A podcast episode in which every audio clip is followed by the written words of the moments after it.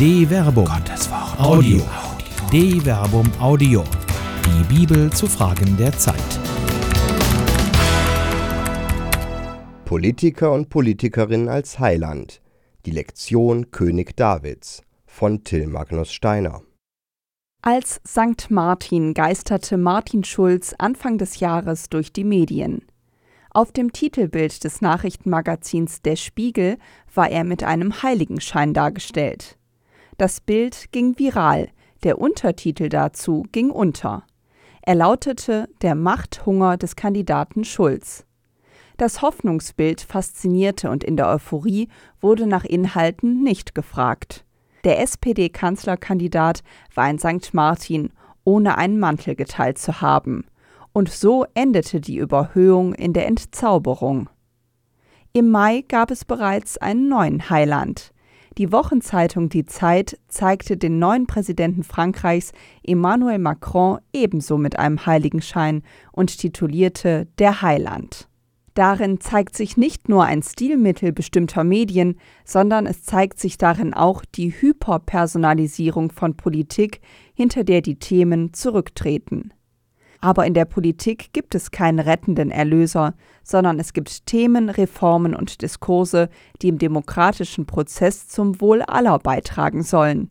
Der Politiker ist kein Idol, sondern ein dem Gemeinwohl dienender Volksvertreter. Selbst König David, der größte Politstar des Alten Testaments, war nur ein Beamter Gottes und diente dem Volk. Ideal der Glanz Davids färbt im Neuen Testament selbst auf Jesus ab. Er ist ein Nachkomme Davids und als Sohn Davids wird er als Retter und Erlöser seines Volkes proklamiert. David war der König, an dem sich alle späteren Könige zu messen hatten. Das Urteil der Königebücher über die Könige Israels und Juda fällt sehr negativ aus und nur wenige werden positiv beurteilt, zum Beispiel Hiskia. Genau wie sein Vater David tat er, was dem Herrn gefiel. 2 Könige, Kapitel 18, Vers 3.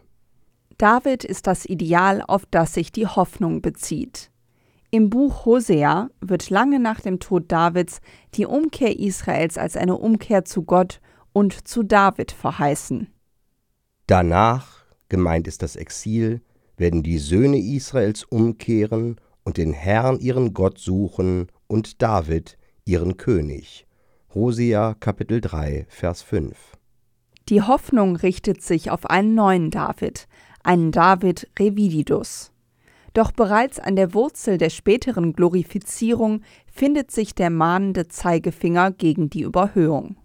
Wirklichkeit Gott verspricht König David in der sogenannten Nathan-Verheißung eine ewige Dynastie. Die Nachfahren Davids werden durch Gottes Gnaden fest auf dem Davidsthron sitzen. Dein Haus David und dein Königtum werden vor dir auf ewig bestehen bleiben. Dein Thron wird auf ewig Bestand haben.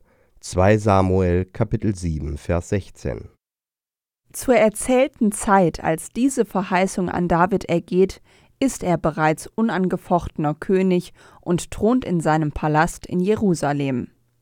Er beabsichtigt, einen Tempel für Gott zu bauen, und dieses Vorhaben wird von seinem Berater, dem Propheten Nathan, gut geheißen. Geh nur und tu alles, was du im Herzen hast, denn der Herr ist mit dir. 2 Samuel Kapitel 7 Vers 3 Gott stand David bei seinem Aufstieg zum König bei, und so schließt Nathan daraus, dass Gott alle Vorhaben Davids unterstützen werde. Allerdings fällt die Antwort Gottes nicht positiv aus. Harsch wird er zurückgewiesen. An Nathan geht ein Gotteswort für David, in dessen ersten Worten bereits Gott das Verhältnis zwischen dem König und ihm definiert. David wird von Gott als mein Knecht, auf Hebräisch Afdi, tituliert. David wird Gott deutlich als seinem Herrn untergeordnet. David soll nicht das tun, wonach ihm beliebt, sondern er soll dem Willen Gottes entsprechen. Zugleich wohnt dem Knechtstitel eine Spannung inne. Einerseits drückt er eine klare Unterordnung des Königs unter Gott aus, zugleich zeigt die Verwendung dieses Titels vor allem im Buch der Psalmen, dass der Knecht Gottes der Verheißungsträger Gottes ist. Unterordnung und Ehre gehen somit Hand in Hand. Bevor Gott David die Zusage des fortdauernden Bestandes seiner Dynastie gibt, verdeutlicht er durch eine Geschichtsrückschau, dass die Position Davids kein persönlicher Verdienst, sondern das Werk Gottes ist.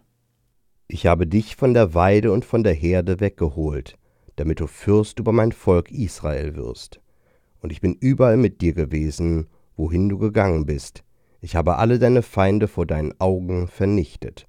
2 Samuel Kapitel 7 Vers 8 bis 9. Die Verdienste Davids sind auf Gott zurückzuführen, und das Volk des Königs ist eigentlich Gottes Volk, über das David nur als Nagid eingesetzt ist. Dieses Amt ist kein Ehren, sondern ein Dienstamt. David ist Gottes Beamter, eingesetzt über das Volk Gottes. Er dient dem Volk im Auftrag Gottes, und die Ehre Davids ergibt sich aus seinem Dienst am Volk für Gott. Dies zeigt sich deutlich an der Parallelität der folgenden Verheißungen. Gott wird David einen großen Namen machen, und Gott wird dem Volk Frieden verschaffen. Und ich werde dir, David, einen großen Namen machen, der dem Namen der Großen auf Erden gleich ist. Ich werde meinem Volk Israel einen Platz zuweisen und es einpflanzen, damit es an seinem Ort wohnen kann und sich nicht mehr ängstigen muss und schlechte Menschen es nicht mehr unterdrücken wie früher. 2 Samuel Kapitel 7 Vers 9 bis 10 David ist Knecht und Beamter Gottes zum Wohl des Volkes. Seine Ehre und die Hoffnung, die er bzw. seine Dynastie symbolisieren, speisen sich aus dem Handeln Gottes. Ein Erlöser und ein Heiland verweisen nicht auf sich selbst, sondern auf die Erlösung und das Heil. Sie sind Werkzeuge. Heil. Hinter der Verheißung an David steht keine Ehre und es geht nicht um die Person, sondern es geht um die Heilsgeschichte. Gott wirkt durch David zum Wohl seines Volkes. Vor Gott als Hintergrund verblasst David. König David hat nur als Knecht und als Beamter eine Relevanz. Aus der Person alleine entsteht noch kein Heil. Damals wie heute geht es in der Politik nicht um Personen, sondern es geht um Inhalte. Eine Produktion der Medienwerkstatt des katholischen Bildungswerks Wuppertal Solingen-Remscheid. Autor Till Magnus Steiner, Sprecher Jana Turek und Marvin Dillmann.